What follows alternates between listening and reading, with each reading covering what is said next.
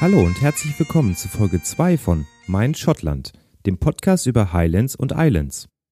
Jetzt nehme ich also schon Folge 2 auf, nachdem ich recht spontan Folge 1 über die Insel Arran eingesprochen habe. Es war ungewohnt und auch anstrengend, möglichst klar zu sprechen. Und mehrere Teile musste ich natürlich mehrmals einsprechen, bis es alles passte. Aber davon habt ihr natürlich, hoffentlich, nichts mitbekommen. Interessant war auch, wie schnell man doch knapp 1900 Wörter vorgelesen hat. Aber als erste Folge knapp 14 Minuten Länge finde ich vollkommen okay. Für die weiteren Folgen weiß ich, dass ich nicht unnötig kürzen muss, was ich unwillkürlich in der ersten Folge noch getan habe. Auch das Schneiden, Verarbeiten und Versehen mit Kapiteln und Shownotes, also stichwortartige Links, das Einreichen bei iTunes und das Veröffentlichen auf der Homepage sind weitere neue Tätigkeiten, wo ich mich noch einfuchsen muss. Diesmal möchte ich euch einen der großartigsten Orte in Schottland vorstellen, das Tal Glencoe. Dreimal war ich bisher in Schottland und immer bin ich auch in Glencoe gewesen, mindestens aber durchgefahren. Dieses Jahr war ich sogar zwei volle Tage dort. Und noch immer habe ich natürlich nicht alles gesehen. Einfach überwältigend ist diese raue Schönheit des Tales. Und bei dem wechselhaften Wetter in Schottland gibt es auch immer wieder neue Perspektiven, je nachdem, wie das Licht gerade fällt und welche Tages- und Jahreszeit ist. Diesmal speziell der Hinweis, es kommen sehr viele gälische Namen von Berggipfeln und Tälern vor, von denen ich leider keine korrekte Aussprache finden konnte. Einige kann man sich auf der Seite walkhighlands.co.uk anhören, viele aber nicht. Ich spreche sie also so aus, wie ich meine, und das ist wahrscheinlich schlimm anzuhören und total falsch. Aber irgendwie muss ich sie ja benennen. Glencoe hat seinen Namen vom kleinen Flüsschen Coe, welches durch das Tal fließt, denn in Schottland bedeutet Glen schlicht und einfach Tal. Im Volksmund wird es seit dem Massaker auch Glen of Weeping, Tal des Weinens genannt.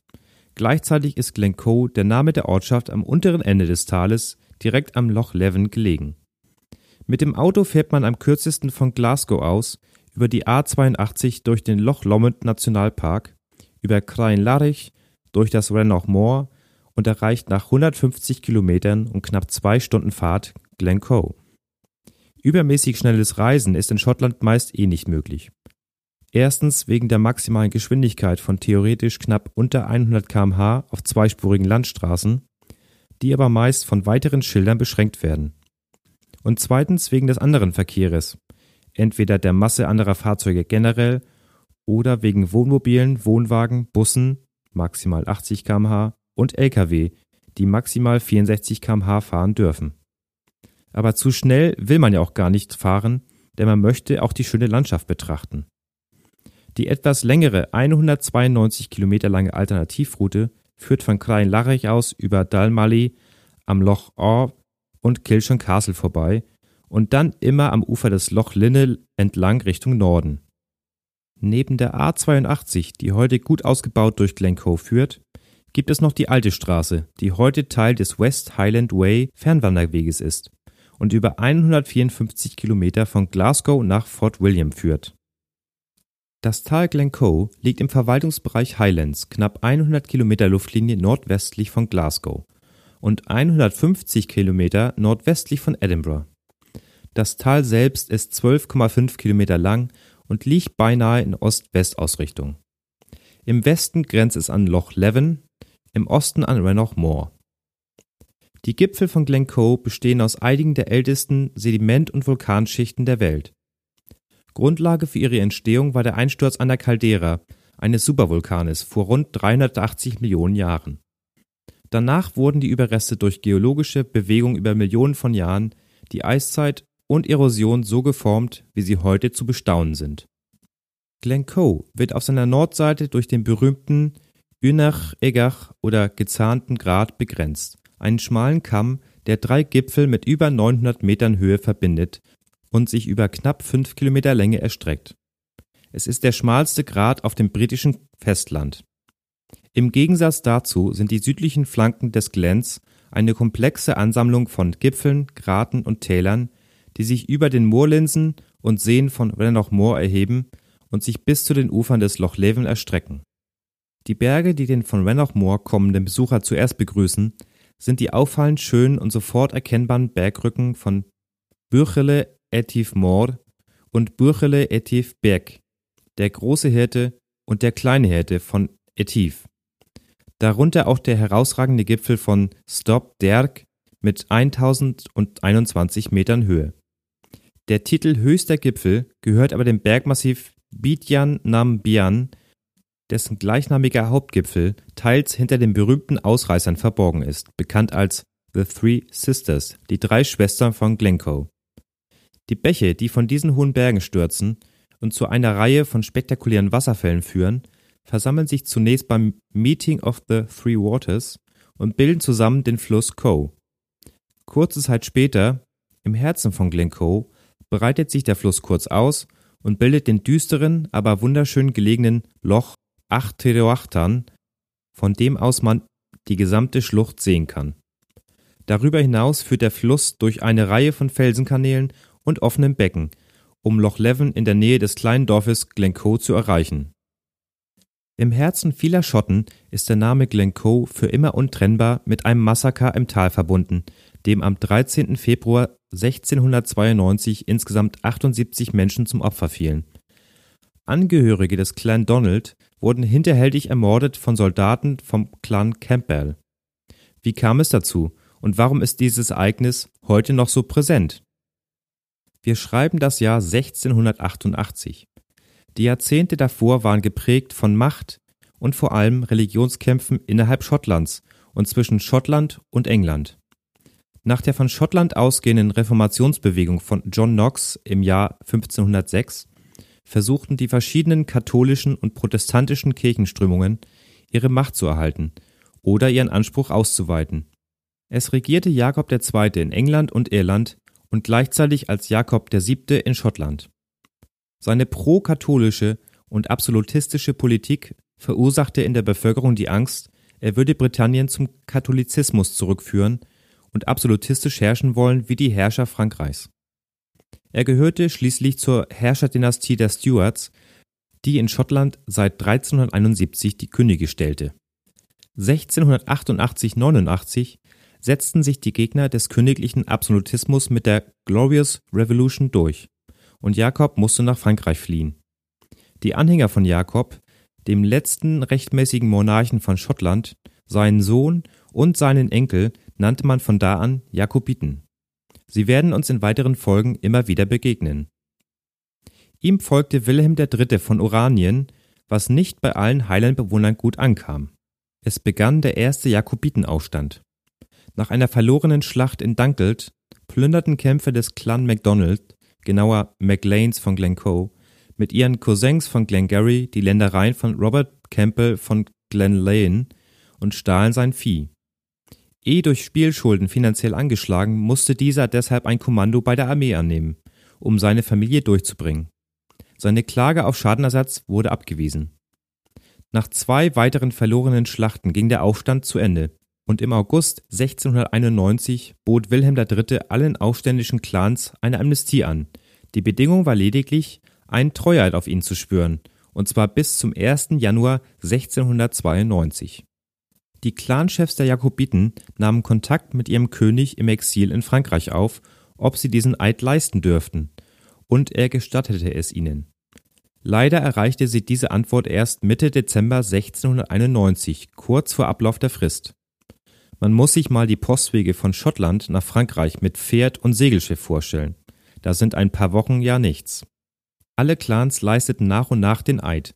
Nur der Chef von Glencoe, Alistair MacDonald, wartete bis zum 31. Dezember 1691, bis er nach Fort William, knapp 50 Kilometer entfernt, aufbrach. Der dortige Kommandeur hielt sich nicht für zuständig und verwies Alistair an den Sheriff von Argyle in Inverary, 140 Kilometer südlich von Fort William. Es war also unmöglich, noch innerhalb der Frist den Eid abzulegen. Die Entfernung war einfach zu groß. Hinzu kamen auch die harten winterlichen Bedingungen. Aber der Kommandeur gab Alistair einen Brief mit, in dem er bestätigte, dass er rechtzeitig in Fort William eingetroffen war. Drei Tage brauchte Alistair nach Inverary und wartete noch einmal drei Tage auf den Sheriff, der nicht anwesend gewesen war bei seiner Ankunft. Er leistete schließlich den Eid und hielt die Angelegenheit damit für erledigt. In der Regierung unter Wilhelm III. sahen einige aber die Chance gekommen, gegen die McDonalds vorzugehen. Es begann eine Verschwörung, an deren Ende ein fataler schriftlicher Befehl zur Ermordung der McDonalds stand. Ende Januar 1692 wurden 120 Soldaten unter dem Kommando von Robert Campbell von Glen Lyon, der damals geplündert wurde, wir erinnern uns, nach Glencoe geführt, und sie genossen dort die übliche Gastfreundschaft der Highlands. Zähneknirschend, denn sie waren ja der Feind, aber so war es Sitte. Sie schliefen zwei Wochen lang unter einem Dach mit den McDonalds und speisten an einem Tisch. Am 12. Februar kam ein Bote mit einem schriftlichen Befehl für Robert Campbell an. Und der Befehl lautete folgendermaßen. Sir, Sie werden hiermit beauftragt, die Rebellen zu überfallen, die McDonalds auf Glencoe und alle Personen jünger als 70 Jahre hinzurichten. Sie werden insbesondere angewiesen, darauf zu achten, dass der alte Fuchs und seine Söhne ihnen auf keinen Fall entkommen können. Sie haben alle Straßen und Wege zu sichern, dass kein Mann entkommen kann. Diesen Befehl müssen Sie exakt um 5 Uhr morgens ausführen. Ich werde um diese Uhrzeit oder kurz danach mit einer starken Streitmacht zu Ihnen stoßen. Sollte ich nicht um 5 Uhr kommen, haben Sie nicht auf mich zu warten, sondern weiterzumachen. Dieser Befehl kommt direkt als Spezialauftrag vom König zum Wohle und zur Sicherheit des Landes, damit die Wurzeln dieser Kreaturen abgeschnitten werden. Achten Sie darauf, dass dieser Befehl unparteiisch befolgt wird, andernfalls werden Sie als Feind des Königs und der Regierung betrachtet und als unfähig, ein königliches Kommando zu führen. In Erwartung, dass sie schon in eigenem Interesse erfolgreich werden, unterzeichne ich dies eigenhändig unterzeichnet Robert Duncanson im Dienste ihrer Majestät an Robert Campbell of Glenlyon. Alistair und sein Clan wurden nachts überrascht und brutal getötet. Lediglich seine Söhne konnten entkommen. 38 Männer wurden in ihren Häusern oder auf der Flucht getötet, Nochmal 40 Frauen und Kinder starben im Freien bei tiefsten winterlichen Temperaturen, nachdem man ihre Häuser niedergebrannt hatte. Eine Untersuchungskommission zu diesem Vorfall 1695 entlassete den König und schob die Schuld alleine dem Sekretär des Königs, John Dalrymple, zu. Damit war die Fehde zwischen McDonalds und Campbells umso mehr neu entflammt und besteht teilweise noch bis heute. Laut Wikipedia hing am Gasthof Glachhaig Inn in Glencoe bis zum Ende des 20. Jahrhunderts ein Schild an der Eingangstür, auf dem stand Zutritt für Hausierer und Campbells verboten. In diesem Gasthof aß ich dieses Jahr sogar einmal Abendbrot. So nah kann man also der Geschichte manchmal kommen. Heute befindet sich der überwiegende Teil des Landes im Besitz des National Trust of Scotland. Der letzte Teil, der sich noch im Besitz der McDonalds von Glencoe befand, wurde 1894 von Donald Smith, Baron von Strathcona, aufgekauft und erst 2002 erwarb Alistair MacDonald von Glencoe im letzten Moment das Land von den Erben von Smith. So gehört auch heute wieder ein Teil des Landes den ursprünglichen Besitzern, verwaltet von einer eigens gegründeten Stiftung. Und nun zu ein paar Sehenswürdigkeiten und möglichen Aktivitäten. Alleine die Fahrt durch das Glencoe mit dem eigenen Auto oder mit dem Bus lohnt sich, denn die Ansichten ändern sich nach jeder Kurve, mit jeder neuen Perspektive. Von Krain-Larich aus windet sich die Straße irgendwann durch immer kahlere Höhen und dann durch die Hochebene von Rannoch Moor. Schließlich tauchen in der Ferne die Gipfel und Kämme von Glencoe auf. Es ist ein wirklich fantastischer Anblick, wenn sich das Tal vor einem auftut und man in es hinuntersehen kann. Generell sind die Highlands natürlich prädestiniert für Wanderungen und Bergsteigen. Und die Seite Walk Highlands bietet alleine in der Region Glencoe 32 Routen zwischen 2 und 21 Kilometern Länge und mit unterschiedlichen Schwierigkeitsgraden an. Drei Viertel haben allerdings den Schwierigkeitsgrad 4 von 5. Auch Wintersport ist möglich. Kurz vor Rannoch Moor liegt das Glencoe Mountain Resort, wo man mit dem Lift auf dem Berg Merle A. Buidi fahren und dort diverse Pisten nutzen kann.